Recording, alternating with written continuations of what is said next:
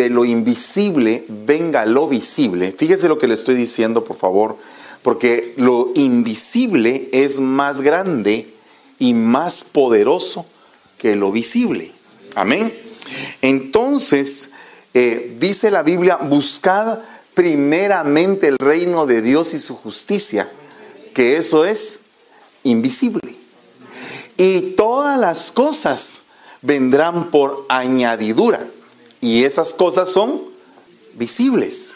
Entonces, bien tremendo esto porque muchas personas, aún teniendo mucho tiempo en el Evangelio, todavía no han logrado encontrar esa llave que permite traer de lo invisible a lo visible cosas.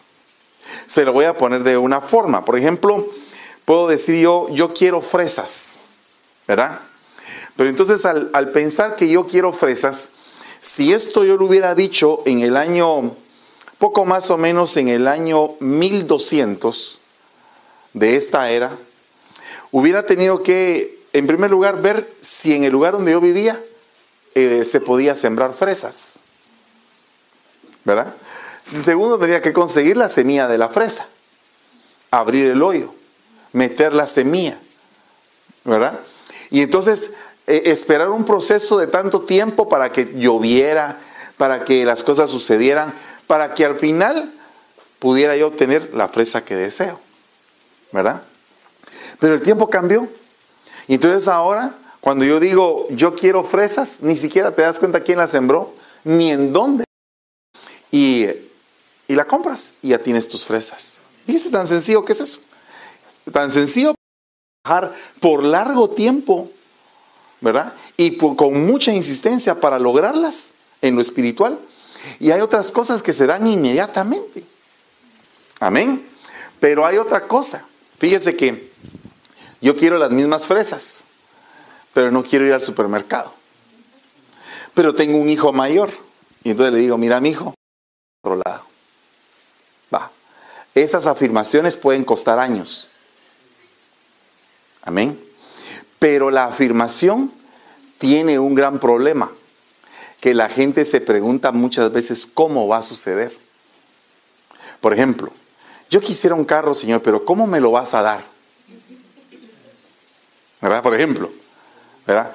¿Cómo vas a hacer esto, Señor? ¿Cómo? Y ese cómo, ese cómo es el mayor enemigo de la afirmación. Por pedir sin dudar. ¿Verdad? Pero hay otra característica, que cuando tú pides, dices que a veces no recibes porque no sabes cómo pedir. O sea, que hay una ignorancia en la forma como nosotros pedimos.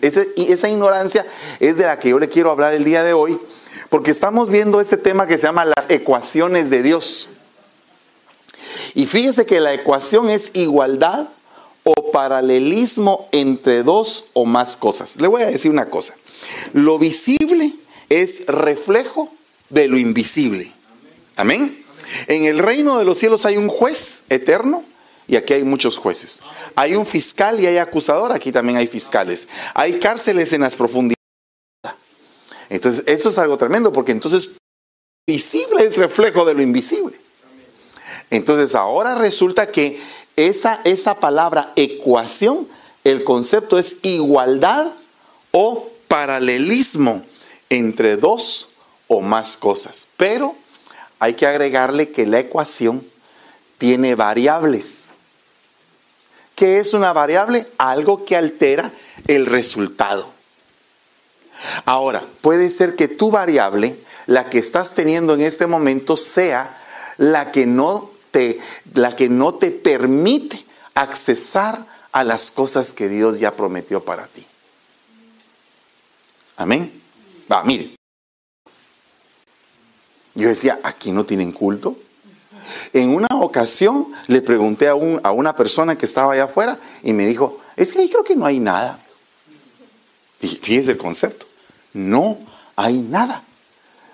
Han estado ellos durante siete años aquí Estuvieron siete años aquí y, la gente piensa que no hay nada. ¿Verdad? Pero entonces, eh, pero tienen ellos solamente un servicio a la semana. Entonces, eh, la pregunta sería, ¿qué pasaría si alteramos la variable? Entonces, en lugar de un servicio ponemos tres servicios. Pues esa variable, ese pequeño cambio, cambia el resultado.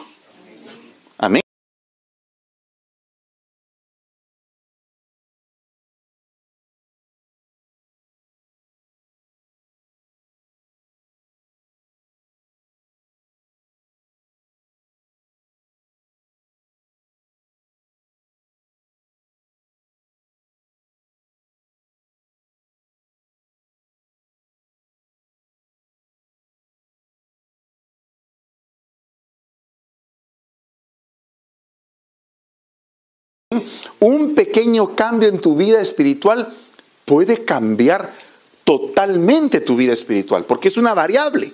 Pero el problema es que nosotros no descubrimos cuáles son las variables que van a traer, que van a atraer de la eternidad las cosas que queremos.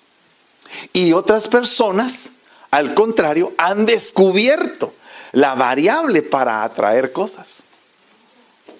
Y entonces el, punto es que la variable por la cual las cosas se empiezan a cumplir es la variable de entender el poder del decreto.